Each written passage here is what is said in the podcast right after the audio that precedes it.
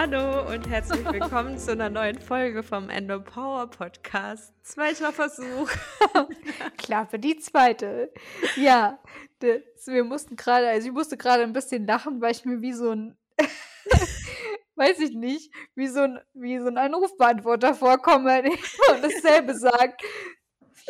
Ja, ja, ja wir hatten, ja, wir, irgendwie mag das Programm uns heute nicht. Ich nee. weiß auch nicht. Aber wir versuchen es jetzt nochmal. Also, ja. Wir sind hier mit einer neuen Folge vom Endo Power Podcast, Klappe die zweite. Heute geht es um das Thema PMS und Stimmungsschwankungen. Genau. Und PMDS. Und ähm, PMDS, genau. genau. Das ist so ein bisschen die, Ex oder nicht ein bisschen, das ist die extremere Variante vom PMS, die allerdings sehr, sehr unbekannt ist. Und da wollen wir im Zuge dessen auch noch gerne mit drauf eingehen. Genau. Stimmungsschwankungen vor allem sind und Antriebsarmut sind viel häufiger mit Endometriose assoziiert, als aus der medizinischen Literatur hervorgeht. Das konnten amerikanische Selbsthilfegruppen anhand großer Datenerhebungen sogar dokumentieren. Genau, also wenn man jetzt auch mal Endometriose und Stimmungsschwankungen googelt oder Symptome der Endometriose, dann werden Stimmungsschwankungen ganz, ganz häufig mit aufgeführt, aber ähm, that's it. Also darüber hinaus gibt es halt wenig Informationen, wie ausgeprägt die jetzt sind, ob man dann schon von PMS spricht oder PMDS und es gibt einfach ganz, ganz wenig Infos dazu. Und ja, wir wollen da versuchen, ein bisschen äh, Licht ins Dunkle für euch zu bringen, was da so die Unterschiede sind, wenn ihr das auch bei euch selbst erkennt. Also es ist bekannt, dass eben Stimmungsschwankungen mit der Endometriose häufig einhergehen. Aber da jetzt nochmal so die Unterschiede festzuziehen, war uns einfach nochmal wichtig. Ich selbst bin auch nicht davon verschont. Also ich beobachte das jeden Monat bei mir selber. Das ist auch tatsächlich empfehlenswert, mal so ein ähm, Zyklus-Tagebuch zu führen. Das sagen wir auch immer wieder, um ja, dann genau. auch ähm, genau solche Stimmungen einfach zu erkennen. Und wenn man dann mal mindestens vier Monate das geführt hat, dann erkennt man häufig auch ein Muster.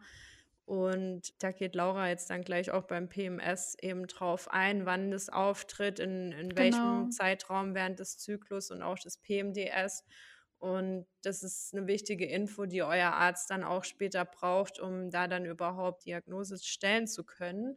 Deshalb genau. dringende Empfehlung, beschäftigt euch mit eurem Zyklus. Und wenn das dann kommt, dann ist man zwar nicht mehr überrascht. Ätzend ist es trotzdem noch, aber man, man hat immerhin das Wissen, dass es auch wieder geht, weil in dem Moment fühlt es sich ja so endlos an, als würde man das jetzt für immer fühlen.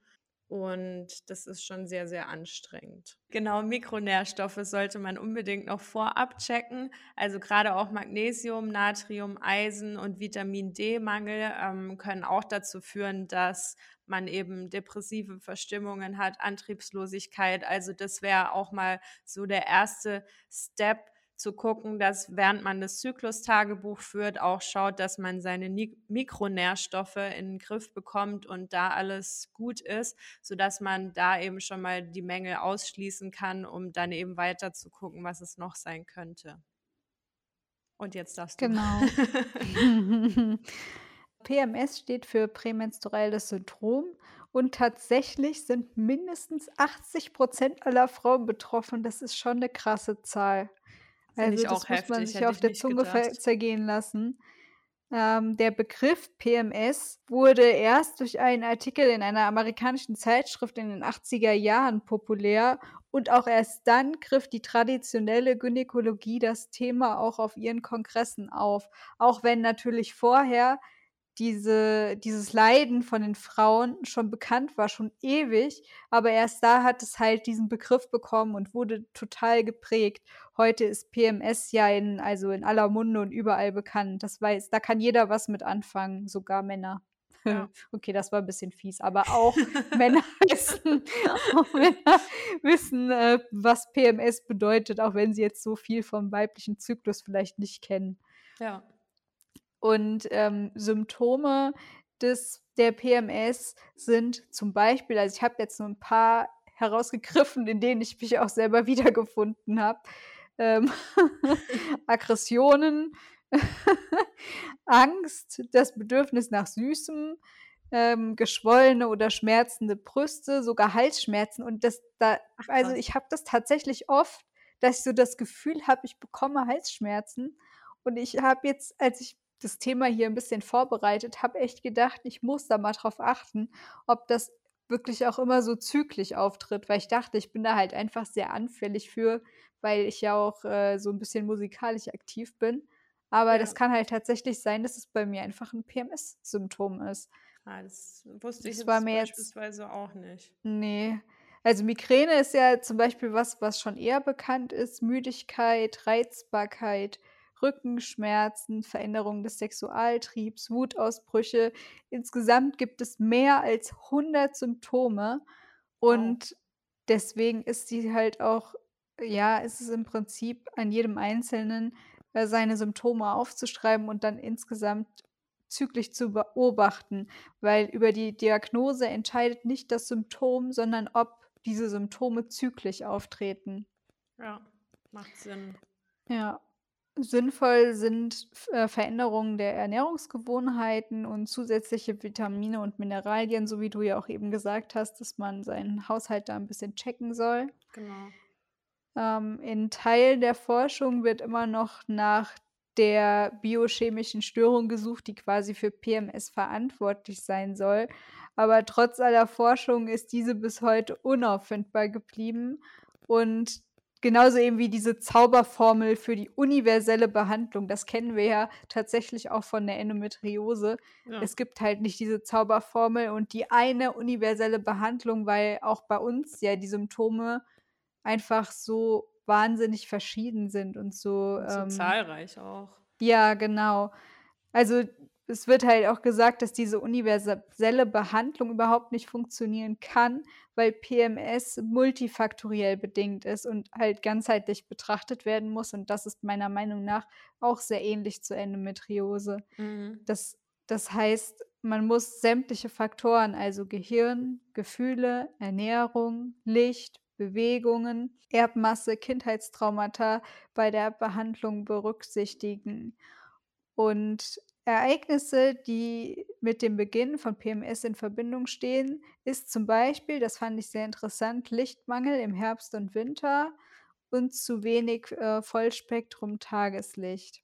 Und Faktoren, die das ist auch das also, das ist ja wirklich was, das merkt man auch selber. Sobald halt Winter und Herbst kommt und weniger Licht da ist und es früh dunkel wird, wirkt sich das bei mir auch total auf die Stimmung aus. Und jetzt, wo so Frühling kommt, es bleibt länger hell, es wird morgens früher hell, merkt man total, wie das einen auch beim Aufstehen schon beeinflusst, finde ich. Absolut. Ich muss das echt mal beobachten, ob, ob bei Bernd meine Laune schlechter wird, weil seine Wohnung halt sehr dunkel ist.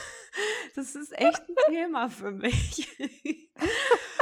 Vor allem habe ich auch Ja, wir sind da auch einfach sehr feinfühlige Oh, Wesen, also furchtbar, also viel zu Ne? feinfühlig, wo ich mir auch immer denke, so, jetzt reiß dich mal am Riemen, ich muss hier meine Tageslichtlampe wieder aufstellen bei ihm. Ähm, die ist nur gerade unten in der Küche, weil vom Dunstabzug das Licht kaputt ist und ich immer im Dunkeln sonst koche. Also es ist eine wunderschöne Wohnung, aber ein bisschen mehr Licht, so ein paar mehr Fenster wären halt Wäre schon gut cool. gewesen. Ja, das ist halt ein Fachwerkhaus, ne? Denkmalgeschützt Ja. und so ist halt schwierig hier noch Oh ja, okay, das ist ein schwierig. Schwierig Fenster mit den zusätzlichen Fenstern. Ja, ne, aber er sagt also er sagt's selber und ich finde, wenn wenn 'n Mann das registriert, der da, glaube ich, nicht so feinfühlig für ist und er schon so sagt: „Ja, vielleicht stellen wir unten irgendwie noch 'n Spiegel auf und hellere Wandfarbe, ähm, und hellere Aber das Möbel ist auch so“, so süß, dass er da drauf eingeht. Voll, Also, ja. ich weiß nicht, ob Raphael nicht einfach sagen würde: „Boah, du hast ja echt 'n Knick in der Optik, ey. Reiß dich mal zusammen und geh halt mehr in die Sonne“ oder so, würde ich sagen. Der nimmt Ich das Ganze ja immer eher praktisch in die Hand. Ich ich, glaube, glaube der ich, denkt jeden Tag auf 'n Balkon setzen. Okay, er hat keinen Balkon. Pluspunkt für mich, das kann er nicht machen. Ja, wahrscheinlich denkt er sich auch, sie hat 'n Knick in der Optik, aber, ähm, bevor ich mir das Geheule gebe, stelle ich halt 'n Spiegel auf und streiche die Wand. Ne, ich finde das süß. Und ich glaube, ihn stört schon selber auch 'n bisschen. Es ist so schade, die ich liebe diese Wohnung, wirklich, die so Ja, schön, ich finde also das, was ich bislang von der Wohnung gesehen habe, fand ich auch sehr schön. Ich mag auch eigentlich so Fachwerk, weil ich auch in 'nem Voll. Fachwerkhaus aufgewachsen bin. Also, es Ah. erinnert mich immer 'n bisschen an zu Hause. Es ist auch echt wunderschön und muckelig und die ist groß. Also, die ist groß, aber trotzdem gemütlich, aber so 'n bisschen mehr Licht. Ich meine, das liegt nicht nur an an den Fenstern, sondern halt auch, wie die Sonne, äh, steht. Und die steht halt leider nicht zu meinen Gunsten. Ja. Die ist Ja. morgens da, wenn man ganz früh aufsteht und dann sieht man sie erst gegen späten Abend wieder, was 'n bisschen schade ist. Na ja, gut, aber Ja. auf jeden Fall interessant, wie viel Einfluss da eben auch Licht hat. Genau, ich komme da auch gleich noch mal drauf. Nur was ich vorher noch sagen wollte, ist, dass es viele Faktoren gibt, die man selbst beeinflussen kann und die zu PMS beitragen. Zum Beispiel hoher Konsum von Milchprodukten, übermäßiger Konsum von Koffein, übermäßiger Konsum von raffiniertem Zucker, ähm, zu wenig Vollkornprodukte, zu wenig Gemüse, 'n hoher Östrogenspiegel, 'n niedriger Progesteronspiegel. Gut, das haben wir ja häufig schon durch die ne, das bringen wir halt leider häufig mit. Deswegen macht's doch einfach Sinn, dass es in Zusammenhang steht Ja. zur Endometriose oder oft zusammen auftritt. Ja, zu hoher Konsum von tierischen Fetten, ähm, zu wenig Vitamin C, Vitamin E, Selenmangel, zu wenig B-Vitamine. Die braucht nämlich die Leber, um Östrogen verstoffwechseln zu können, Magnesiummangel, Bewegungsmangel. Ich meine, das sind ja Dinge, die kann man irgendwie beeinflussen. Und was ich jetzt noch mal zu dem Lichtfaktor, ähm, interessant fand also, es wurde 'n bisschen auch erklärt, wie wie Licht eben wirkt, weil Licht wirkt im Körper wie 'n Nährstoff. Wenn es auf die Netzhaut trifft, beeinflusst es über den Hypothalamus und die Zirbeldrüse das gesamte neuroendokrine System. Und das bedeutet ja im Prinzip, dass die gesamten Stellen im Körper, die auf Veränderungen im Gehirn reagieren, also alles, ne, Ja. alles. Alles ist mit dem Gehirn verbunden und sämtliche Organe das haben wir ja auch schon mal in 'nem Podcast gesagt, den wir hoffentlich vorher, äh, veröffentlicht haben, ähm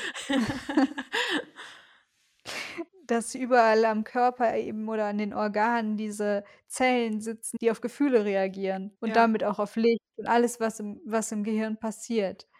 Also, auf Gedanken, auf Gefühle. Und deswegen finde ich das mit dem Licht auch sehr interessant.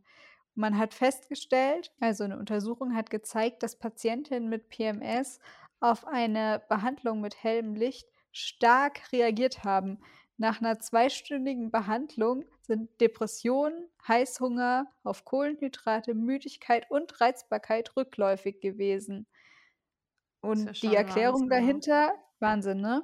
Die Ja. Erklärung dahinter war, dass natürliches Lich Licht den, äh, Serotoninspiegel beeinflusst, der eben bei diesen Depressionen 'ne Rolle spielt, genauso wie der Verzehr von Kohlenhydraten.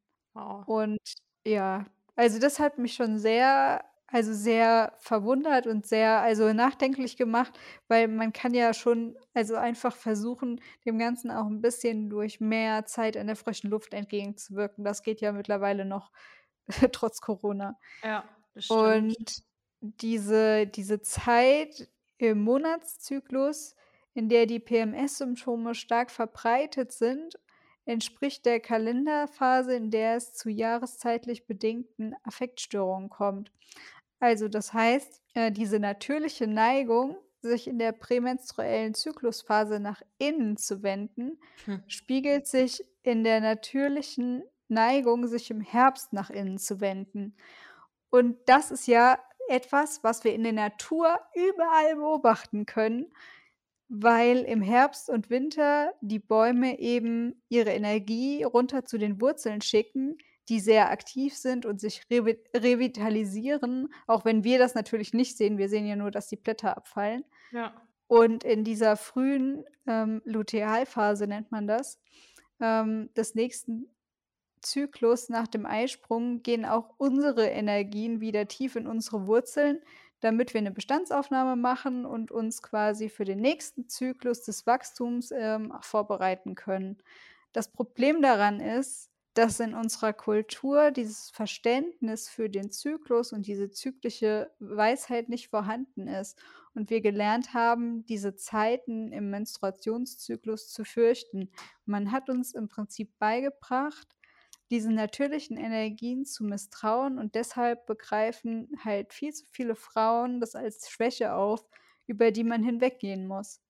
Für uns ist, bedeutet PMS etwas, was uns einschränkt und weshalb wir versuchen, darüber hinwegzugehen. Also Oder also es mit der Pille zu behandeln. ja, ne? Mit ja. Hormonen dagegen zu wirken. Dass man halt normal funktioniert, obwohl das ja eigentlich schon ein Stück weit das normale Funktionieren ist, man es aber einfach nicht interpretieren kann. Und ich finde es auch spannend, wenn man jetzt also ähm, PMS tritt ja dann so in der, in der, also wenn man den Zyklus als vier Jahreszeiten sieht, tritt es ja im Herbst dann häufig auf, Herbst, Winter. Und wenn man sagt, das ist die Phase, wo man sich nach innen wendet, also ich kenne kenn das auch von mir, das ist auch dann echt so die Phase, wo ich dann mich echt schwer überwinden muss, auch rauszugehen. Also ja, dann total. eben ans Tageslicht, was mir ja in dem Moment gut tun würde, ich aber halt so so in, noch mehr introvertiert bin und auch niemanden sehen möchte und halt so wirklich am liebsten die Wohnung nicht verlassen würde.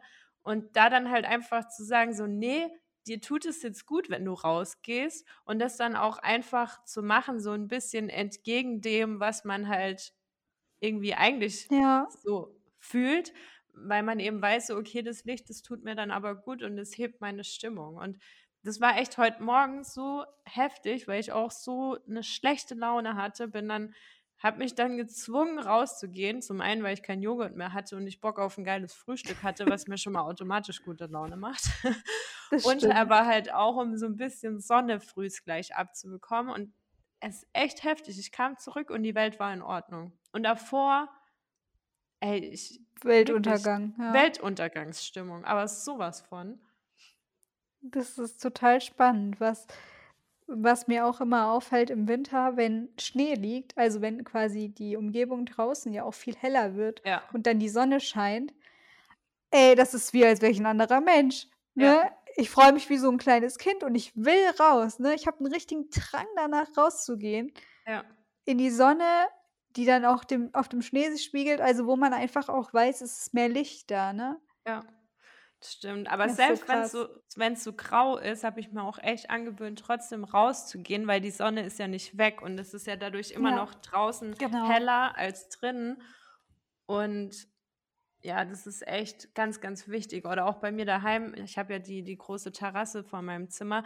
Ich gucke dann auch immer so alle halbe Stunde einfach mal so ein bisschen auf den Waldrand, einfach, dass ich so natürliches Licht mal abbekomme. Oder gehe dann mal kurz raus auf die Terrasse, einfach um so ein bisschen Licht zu tanken oder esse dann eben draußen mein Mittagessen. Also das sind echt so Sachen, sobald es eben warm genug ist, kann man die einfach nach draußen verlagern und man merkt dann auch, dass man zum einen, finde ich, erholter ist, ähm, weil natürlich auch so die Natur dann ähm, ja beruhigend auf einen wirkt und man aber auch energiegeladener danach ist.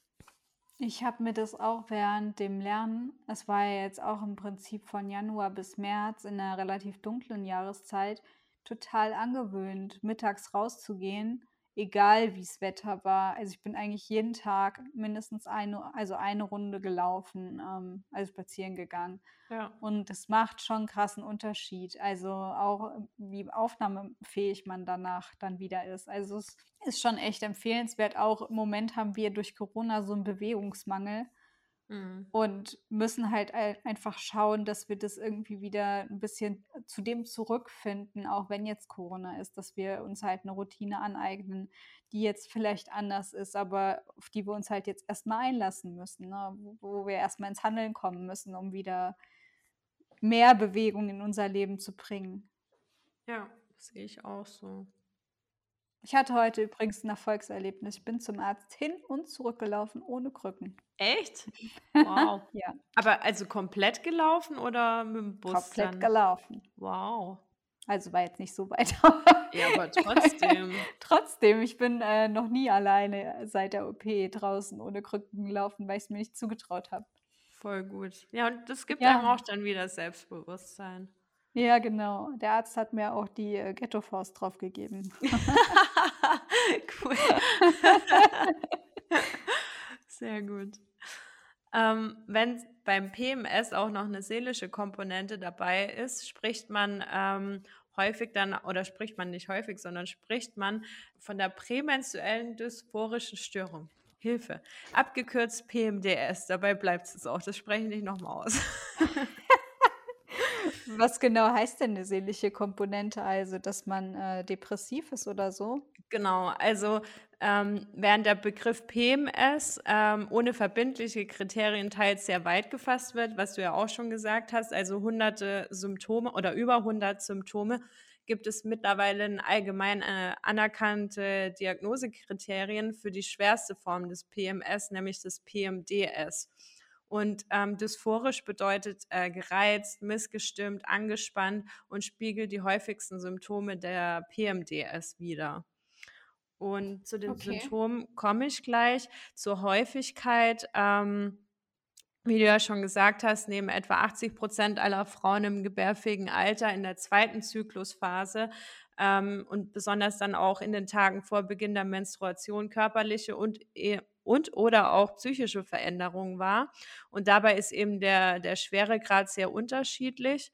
Und ähm, von PMDS sind dann entsprechend etwa zwei bis acht Prozent aller Frauen äh, betroffen. Also da schwanken die Zahlen sehr. Die einen sagen zwei bis fünf, die anderen sagen äh, fünf bis acht. Aber ja, so in Summe kann man mal sagen zwei bis acht Prozent. Ähm, Genau, und es tritt in der zweiten Zyklushälfte, also etwa im Zeitraum der letzten vier bis 14 Tage vor dem Eintreten der Menstruation auf. Und die typischen Symptome, das sind elf Stück, sind dann tatsächlich depressive Verstimmungen, Hoffnungslosigkeit, selbstherabsetzende Gedanken, Ängstlichkeit, Anspannung, deutliche Stimmungsschwankungen, also plötzliche Traurigkeit, Weinen, Empfindlichkeit gegenüber Zurückweisungen, andauernde Reizbarkeit oder auch richtige Wut und Aggression ähm, als Folge vermehrter zwischenmenschlicher Konflikte, Interessenslosigkeit für übliche Aktivitäten, Konzentrationsschwierigkeiten, leichte Ermüdbarkeit und Energieverlust, dann Appetitveränderung, diese typischen Heißhungerattacken oder das Verlangen nach bestimmten Lebensmitteln, Schlafstörungen, auch ein erhöhtes Schlafbedürfnis und oder Schlaflosigkeit Gefühl des Überwältigtseins oder Gefühl außer Kontrolle zu geraten, aber eben auch körperliche Symptome, Brustempfindlichkeit, Schwellung von Kopf, äh, Gelenk, nee Quatsch, Brustempfindlichkeit oder Schwellung, so Kopfgelenk und Muskelschmerzen und eben auch dieses Aufgedunsensein, das Gefühl, dass man so Wassereinlagerungen hat oder auch Gewichtszunahme. Und ich habe von einer Frau gelesen, die da ähm, tatsächlich so außer Kontrolle war, dass es ähm, dass sie auch die Erziehung gegenüber ihren Kindern quasi nicht mehr so durchsetzen konnte wie sonst. Ja. Also sie war da teilweise extrem aggressiv auch den Kindern gegenüber, hat sich dann auch wegen Kleinigkeiten von ihrem Mann getrennt, wollte ausziehen. Also halt so, ja, so richtig out of control. Und das ja. ist halt schon echt ähm, ja, heftig ist, und, und belastend. Das ist auch ja, lebensbeeinträchtigend. Ja, ne? und eine ganz extreme Form. Und häufig, wenn man das halt nicht erkennt, dann, dann sagt man halt, ja, okay, die hat einen Knall, ne? Die, die läuft nicht ganz rund.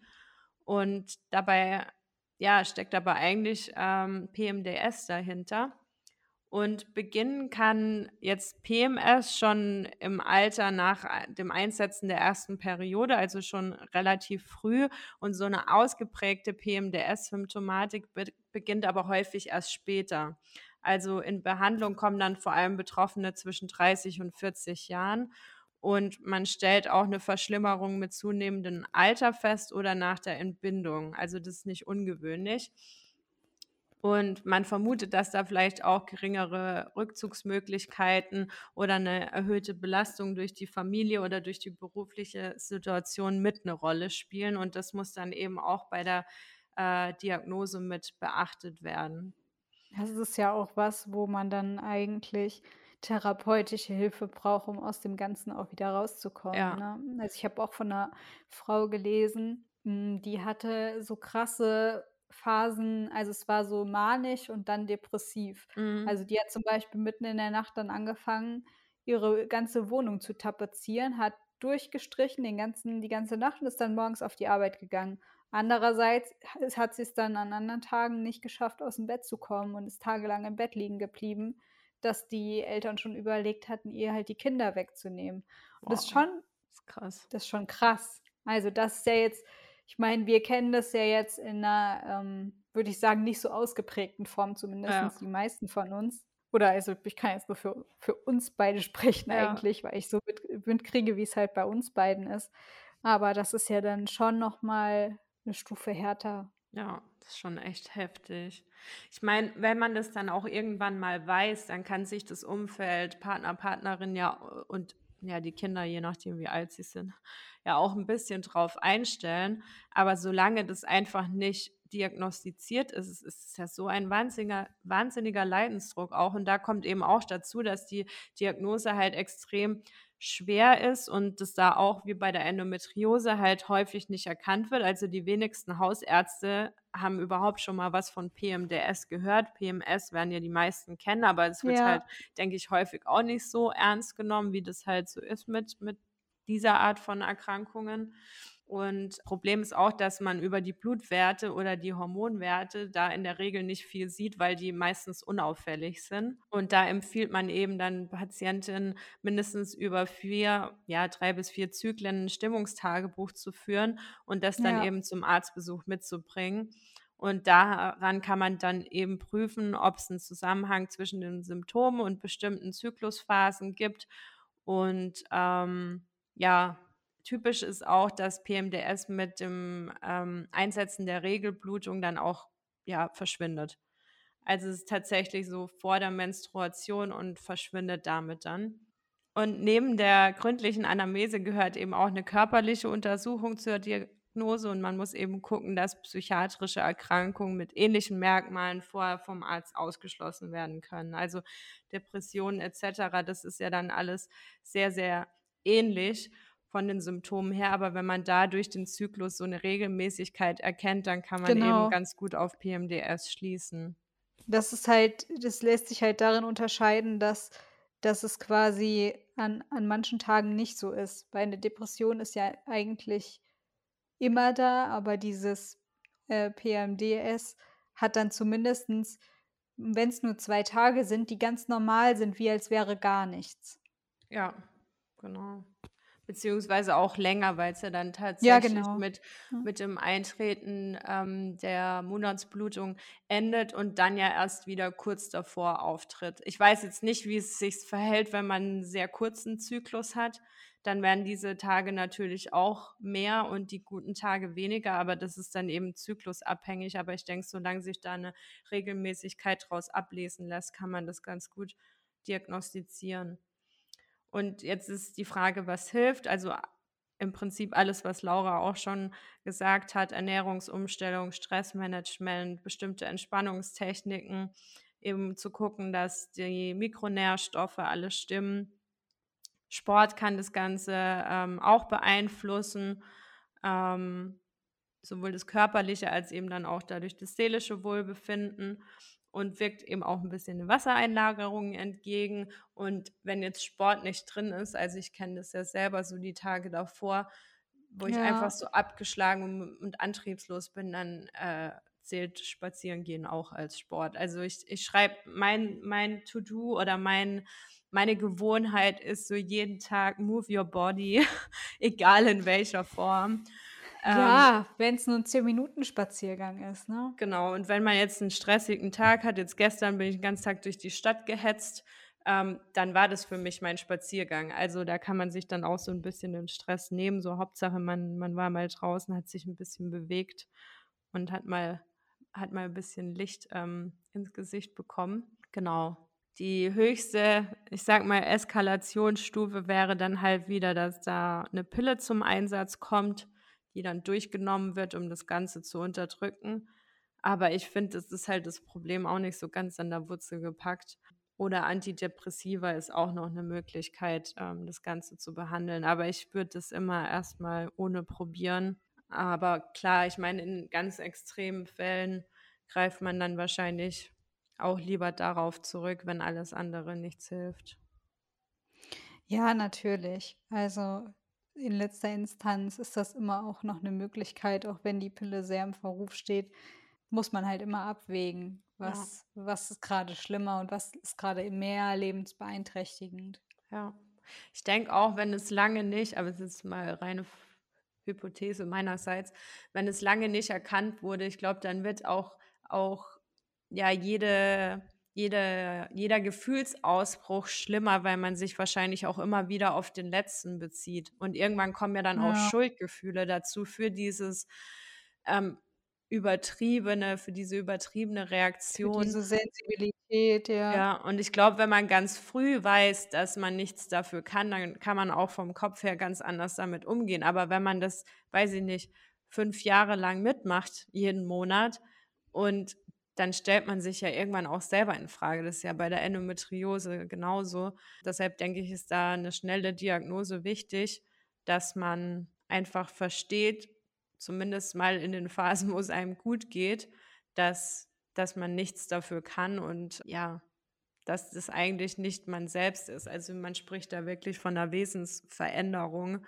bei dieser extremen Form dann vom PMDS. Ja, Nee, also das ist ja dann auch schon eine krasse Wesensveränderung. Ja, ich finde es auch heftig, dass man so wenig darüber liest. Also ich bin da jetzt auch echt äh, so ein bisschen durch Zufall drüber gestolpert, weil PMS ist ja in aller Munde, aber PMDS. Ist in aller Munde, ja. Das ja. habe ich also jetzt vorher auch noch nicht gehört. Das war jetzt auch für mich komplett neu. Ja, ja. Ja. Spannend auf jeden Fall, was es äh, noch Spannend, genau, gibt, äh. spannend, was es gibt und wir sind ja immer der Meinung, Wissen ist Macht. Also alles, was wir wissen, kann uns ja nur, nur gut tun und ja. uns weiterbringen. Deswegen äh, hoffen wir, die Folge hat euch gefallen. Und ähm, ihr könnt gerne eure Gedanken oder eure Meinung zu dem, zu dem Podcast unter dem aktuellen Instagram-Post zu der Folge äh, dalassen oder uns eine Bewertung auf ähm, Apple Podcast dalassen, auf YouTube in den Kommentaren. Ähm, da würden wir uns sehr freuen. Ja, und dann wünschen wir euch einen wunderschönen Sonntag und bis nächste Woche. Bis nächste Woche. Ciao. Tschüss.